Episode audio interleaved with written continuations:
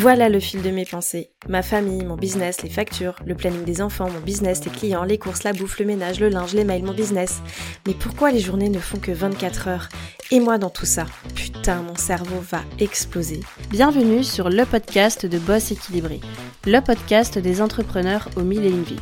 Je suis Marie-Pierre, coach en organisation et entrepreneur depuis presque toujours. Si tu veux développer ton business sans t'épuiser et sans t'oublier, tu es au bon endroit. Je sais que tu n'as jamais le temps, mais dans la voiture, sous la douche, pendant les courses, prends ces quelques minutes pour toi et profite de ce nouvel épisode. Bonne écoute Hello hello, bonjour à toi et bienvenue dans ce nouvel épisode de Boss équilibré. Aujourd'hui dans cet épisode, on va dégommer 5 mythes sur la gestion du temps qui tuent ton efficacité.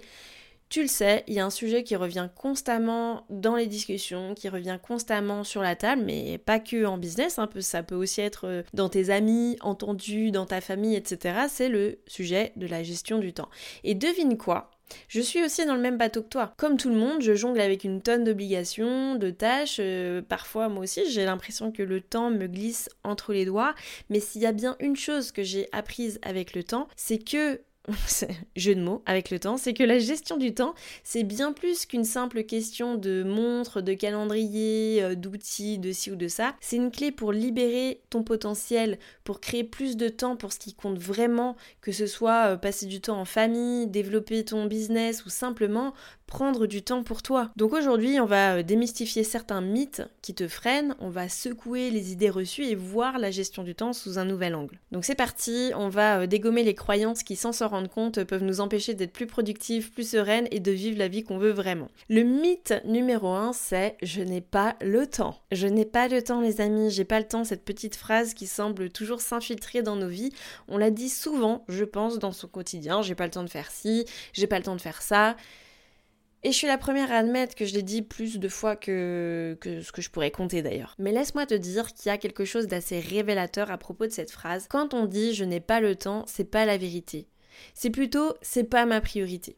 Alors réfléchis-y un instant, quand quelque chose devient euh, vraiment important pour toi, quand tu le veux vraiment, bah, comme, par, comme par magie, tu vas retrouver du temps. Genre, euh, je sais pas, tu dis j'ai pas le temps de faire ça, j'ai pas le temps de faire ça, et puis d'un coup, euh, t'as l'école de ton gosse qui t'appelle pour dire bah faut venir le chercher parce qu'il a vomi partout, blablabla, bah là tu vas trouver le temps d'aller le chercher. Donc, si jamais un jour tu t'es dit j'ai pas le temps pour quelque chose qui te tient vraiment à cœur, reste avec moi parce que c'est juste pas possible. Le seul truc qui peut vraiment t'éclairer sur ce sujet-là. C'est un sujet que j'aborde régulièrement et qui peut faire un peu peur, c'est le traquage du temps. Traquer ton temps via par exemple un outil gratuit comme Toggle ou Clockify. Euh, d'ailleurs, tu retrouveras des ressources euh, gratuites à ce sujet dans ma boîte à outils euh, de l'orga. Je te remettrai les, notes en description de, de, cet épisode. Le traquage de temps, c'est un exercice que je fais systématiquement avec les personnes que je vais accompagner parce que c'est la seule chose qui va nous dire si c'est vrai que t'as pas le temps. Parce que ce qui se passe, une fois que tu as commencé à regarder un petit peu comment tu utilisais les 24 heures de ta journée, tu vas parfois te rendre compte que oui, tes journées, elles sont bien remplies, mais au final, qu'est-ce que j'ai accompli dans ma journée? Et là, on va se rendre compte qu'on a bouiné euh, à faire ci, à faire ça, enfin des trucs euh, pas importants. Et t'as dit oui à ci, t'as dit oui à ça, alors que c'est pas du tout aligné avec tes priorités. Donc clairement, le seul truc qui peut démystifier là, cette affaire de j'ai pas le temps, bah, ça serait tout simplement le traquage de temps. Le deuxième mythe qu'on va venir dégommer, ça va être plus de travail signifie plus de productivité. Qui d'entre nous n'a pas un jour succombé à cette idée à un moment donné? La croyance que si tu bosses euh, à fond des heures et des heures, que tu remplis euh, à balle ton planning, bah en gros ça te rend euh, complètement productif. C'est comme si le nombre d'heures que tu passais au travail était un indicateur de ta réussite. Mais soyons honnêtes, 5 minutes. Travailler sans relâche, ça peut vraiment te mener tout droit vers l'épuisement professionnel et si ça se trouve, tu l'as déjà expérimenté du stress, euh, la diminution de ton efficacité, tout ça, je suis sûre que tu as déjà connu cette sensation-là de, tourner en rond, de passer des heures sur une tâche sans vraiment avancer. Bah là, t'es complètement dans ce mythe, plus de travail égale plus de productivité. C'est pas vrai. Imagine que tu as un gros sujet sur lequel euh, il te reste plein de choses à faire tu te dis que la seule solution pour accomplir ça, c'est de travailler encore plus longtemps, peut-être sacrifier des heures précieuses de sommeil, bah détrompe-toi. Parce que la réalité, c'est que tu vas arriver à une, surcharge de travail et, et ça va se transformer en une boucle sans fin de l'épuisement et du stress. Donc finalement, ce qui se passe quand tu es submergé par le travail, bah ta qualité de travail va en pâtir, va y avoir plus d'erreurs, la créativité elle diminue, on a du mal à se concentrer euh, vraiment sur les tâches les plus importantes et au lieu de faire avancer les choses, bah, on tourne en rond et puis on, répète sans cesse les, mêmes tâches. C'est comme si euh, t'es crevé euh, à fond et puis t'essayes de lire un bouquin puis tu sais tu lis tout le temps la même ligne sans arrêt. T'avances pas beaucoup. Donc en fin de compte, il s'agit pas de travailler plus dur ou de travailler plus, mais de travailler plus intelligemment.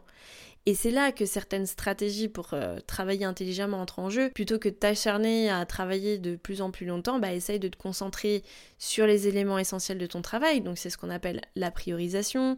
Évidemment, te définir les objectifs qui sont importants pour toi, les tâches qui ont le plus d'impact sur ton business et concentre-toi sur celle-ci en priorité. Et ensuite, évidemment, n'oublie pas de prendre des pauses régulières. La recherche montre quand même que des pauses courtes et régulières peuvent réellement diminuer la productivité. Ensuite, oublie pas de prendre des pauses régulières. C'est carrément prouvé que des pauses courtes et régulières peuvent réellement stimuler ta productivité et ta créativité. Donc, utilise ces moments de récupération pour te détendre, euh, faire une petite marche rapide, méditer, j'en sais rien, mais reprendre du temps pour toi pour rebooster un petit peu la machine si vraiment tu as besoin d'avancer. Et dernier point, et ça je, pense que je le dis souvent, n'hésite pas à dire non quand c'est nécessaire parce que parfois tu es déjà blindé de travail, que tu vas pas savoir dire non euh, à un projet qu'on te propose ou à, voilà, à une tâche supplémentaire, donc euh, apprends à évaluer tes priorités et à dire non aux tâches qui sont pas essentielles dans l'atteinte de tes objectifs. Mythe numéro combien la Numéro 3. La procrastination est toujours mauvaise. Je dois te confier qu'un jour je me suis sentie vraiment mal en découvrant que je procrastinais.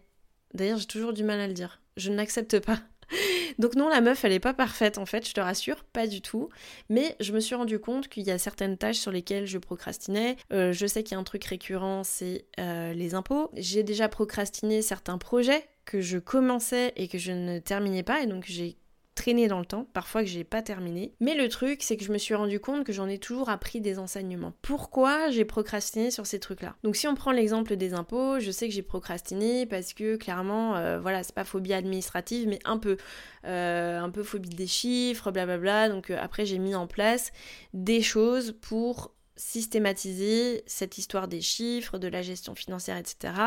Et à terme, j'ai même délégué moi ma partie impôt parce que clairement c'est un truc sur lequel j'avais du mal à mettre en action, c'est un truc euh, voilà qui, m'angoissait un peu et donc j'ai délégué cette partie-là parce que moi il faut savoir que j'ai quand même plusieurs, euh, plusieurs entreprises, plusieurs structures et qu'à un moment donné bah, ça devenait compliqué pour moi de, de gérer toute seule ma fiche d'imposition et j'avais peur de faire des conneries. L'histoire des projets que je procrastinais, là je me suis complètement rendu compte que vu que je suis la personne qui a mille et une idées, euh, qui a envie de, comment dire, de créer plein de projets, etc., bah, des fois, il y a des choses que je commençais, ou tout de suite maintenant, ça me semblait génial, et puis le fait de procrastiner euh, la suite, ben, c'est là que je me rendais compte que L'enseignement que j'avais en tiré, c'est que ce projet-là n'était peut-être pas aligné à ce que je veux faire, qu'il y a des choses qui coinçaient, des choses où, je ne prenais pas du plaisir, et donc j'ai euh, découvert que c'est pour ça que je procrastinais sur ces choses-là. Donc voilà, c'est important de savoir que on apprend toujours de la procrastination, pour certaines choses. Et puis il y a un autre truc à savoir sur la procrastination, la procrastination là, celle qu'on peut éviter, c'est que quand on procrastine, on est finalement dans un état de repos. Donc on, remet au lendemain pour euh, pas travailler aujourd'hui, et puis plus on attend, plus c'est difficile de se lancer. Mais l'opposé, c'est également vrai. Pour se remettre en mouvement, on peut s'aider de la règle des, deux minutes. La règle des deux minutes, ça consiste à faire quelque chose d'anodin, quelque chose qui requiert peu d'efforts et qui va te permettre de sortir de ta zone euh, d'inertie là. Par exemple, je sais pas, tu veux écrire euh, un livre, bah prends deux minutes pour écrire euh, la première page. Tu veux manger plus sainement, prends deux minutes pour couper une pomme et la manger. Tu veux commencer à courir trois fois par semaine, bah prends deux minutes pour mettre tes baskets et ton jogging et sors de chez toi. Une fois le mouvement amorcé, bah c'est beaucoup plus facile d'accomplir l'étape d'après, puis celle d'après puis celle d'après, parce qu'en soi, le plus dur, c'est de se mettre en mouvement. Mais gardons en tête que la procrastination n'est pas toujours mauvaise. Enfin bon, on va pas t'en faire aussi une fausse excuse. Hein. Attention. Quatrième mythe à dégommer, la gestion du temps est une solution unique pour tous. Bah alors là, carrément pas. La gestion du temps, c'est pas du tout une solution unique, c'est une croyance que moi-même j'ai tenue hein, pendant longtemps. Je pensais qu'il existait euh, une méthode miracle, euh, la mienne en gros, une formule magique qui fonctionnerait pour tout le monde.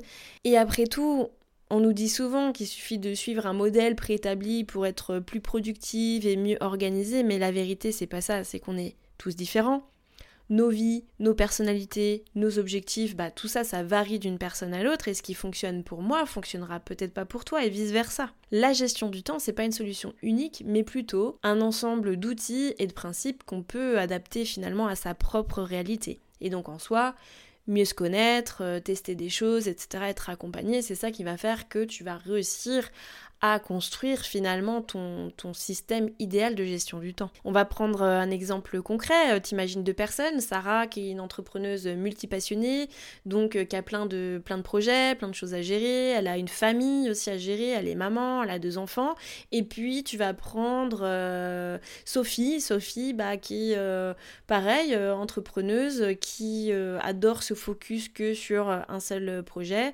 et qui n'a pas de famille, et qui est une acharnée du boulot, bah, clairement euh, leurs besoins en gestion du temps vont être radicalement différents. Ce qui va aider Sarah à jongler avec ses nombreuses euh, responsabilités va être complètement inutile finalement pour Sophie qui n'a pas du tout les mêmes problématiques. Donc j'ai déjà un petit peu spoilé tout à l'heure, mais comment on peut démystifier ça? Bah, C'est que la première étape, ça consiste vraiment à se connaître soi-même, connaître son propre rythme, ses préférences, ce qui te motive vraiment, ça va vraiment t'aider à choisir les bonnes stratégies de gestion du temps qui correspondent à ton style de vie. Deuxième chose, ça va être d'être ouverte à l'expérimentation, d'essayer différentes méthodes et techniques pour voir ce qui fonctionne le mieux pour toi. Et tu pourrais être surprise de constater que euh, la méthode Pomodoro, par exemple, fonctionne parfaitement pour toi, euh, tandis que euh, tu as une pote qui préfère la technique d'Eisenhower où toi t'as absolument rien compris. Donc voilà, malgré ces, ces noms d'outils barbares, on va en reparler d'ailleurs tout à l'heure, mais il faut pas avoir peur de personnaliser son propre système de gestion du temps. Euh, t'as pas besoin de suivre à la lettre un modèle préconçu, d'ailleurs je le recommande pas du tout, mais créer par contre quelque chose qui s'adapte à ta réalité, euh, que ce soit en utilisant euh, des applications, des to-do list ou même un simple tableau blanc, ça fonctionne très très bien et c'est ce qu'il faut faire. Donc en somme, la gestion du temps, c'est une aventure personnelle, il n'y a pas de solution unique, mais une multitude de possibilités, de chemins à explorer, et donc de prendre le temps de découvrir ce qui fonctionne pour toi, c'est la clé pour être plus efficace et plus heureuse dans ta gestion du temps. Dernier mythe à dégommer, et celui-là on va bien le dégommer, c'est que les outils de gestion du temps sont la clé. Les outils de gestion du temps sont la clé. Combien d'entre nous ont déjà tenté de croire que la réponse à tous les problèmes de gestion du temps, ça réside dans l'achat de la dernière application de gestion de tâches à la mode, ou dans l'adoption d'un système sophistiqué de planification, ou dans euh, la méthode blablabla de gestion du temps? Je sais que je l'ai fait et peut-être que toi aussi, mais le truc, hein, c'est qu'on peut se retrouver euh, toutes à passer plus de temps à chercher l'outil parfait qu'à effectuer vraiment les tâches qu'on a à faire. Donc la vérité, c'est que les outils de gestion du temps, ce ne sont que des moyens, mais pas du tout une fin en soi. Parce qu'un super couteau de cuisine, ça va pas faire de toi une grande chef. De même que les outils de gestion du temps, qu'ils soient numériques ou analogiques ou euh, ce que tu veux, ils vont pas transformer automatiquement euh, ton, ton, ton, business, ton style de vie. La clé, c'est de comprendre les principes fondamentaux de la gestion du temps, c'est d'apprendre à établir des priorités, à gérer les, les, distractions, à planifier efficacement, à être discipliné, à, euh, à, avoir ta vision, ton pourquoi, tes objectifs, tout ça quoi. Une fois que tu maîtrises ces compétences, que d'ailleurs je, te transmets dans mon programme GPS Business, bah les outils, ils deviennent en fait des, aides utiles en fait pour mettre tout ça en pratique. Alors je dis pas que les outils de gestion du temps ils sont inutiles, au contraire ils peuvent être très puissants s'ils sont utilisés judicieusement. La clé c'est de choisir les outils qui correspondent à ton style de travail et à les intégrer finalement dans ton système de manière euh, cohérente. Une autre chose à garder à l'esprit, c'est que l'utilisation excessive d'outils, ça peut entraîner une surcharge d'informations, de notifications qui carrément va nuire à ta productivité, donc en soi ça va être absolument contre-productif. J'insiste aussi sur le fait que tu vas perdre du temps euh, bien souvent à, chercher le, le saint graal des outils de gestion du temps, donc Concentre-toi sur le développement de tes compétences en gestion du temps, les compétences humaines.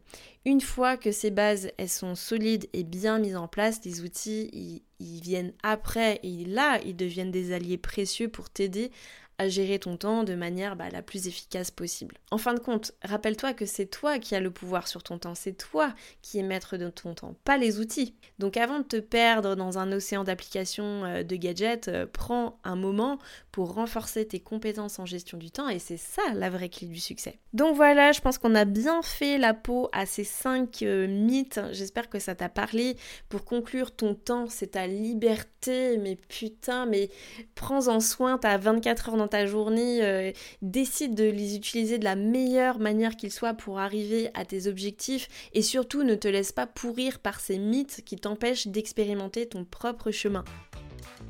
C'est déjà la fin de cet épisode, merci d'avoir écouté jusqu'au bout. Si ce podcast t'a plu, je t'invite à lui mettre une note et un commentaire sur la plateforme d'écoute que tu utilises. De une, ça permettra de le faire connaître et de deux, ça me fera un immense plaisir de te lire. En tout cas, un grand merci de ton temps et de ta contribution, c'est grâce à toi que je peux continuer à faire vivre ce podcast. Je te dis à la semaine prochaine pour un nouvel épisode de Boss équilibré.